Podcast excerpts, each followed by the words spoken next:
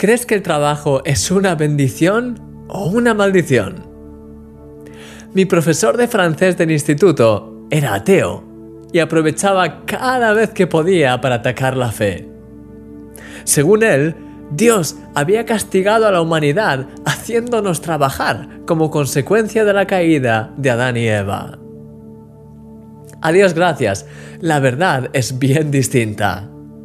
De hecho, Dios ya había asignado previamente tareas a Adán y a Eva con el objetivo de que cuidasen de la creación.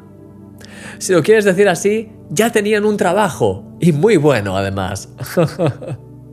la diferencia se encontraba en la bendición. Antes de la caída, todo estaba lleno de vida, prosperaba y había bendición por todos lados. Tras la caída, el pecado produjo muerte, escasez y esclavitud. Incluso cultivar la tierra se convirtió en algo duro y complicado. Esa misma maldición de la caída quiere afectarnos hoy, llevándonos a trabajar en ambientes tensos, sin motivación, mal remunerados, con el único objetivo de conseguir un salario que nos permita sobrevivir. Esa es la esclavitud en la que el enemigo quiere convertir algo tan precioso como debería ser el trabajo. Jesús le dijo a sus discípulos, mi Padre hasta ahora trabaja y yo trabajo. El trabajo es una bendición de Dios cuando se lleva a cabo de la manera correcta.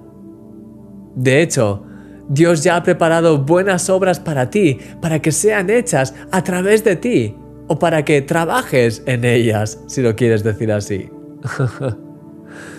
Mi querido amigo, Dios quiere bendecirte en tu trabajo.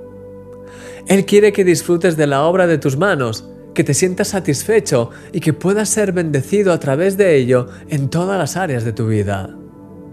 Él quiere además usar tu vida y el trabajo que haces para bendecir a muchos.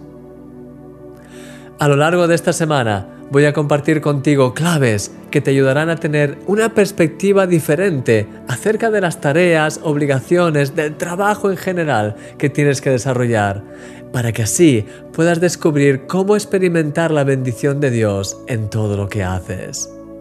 ¿Estás listo? Eres un milagro.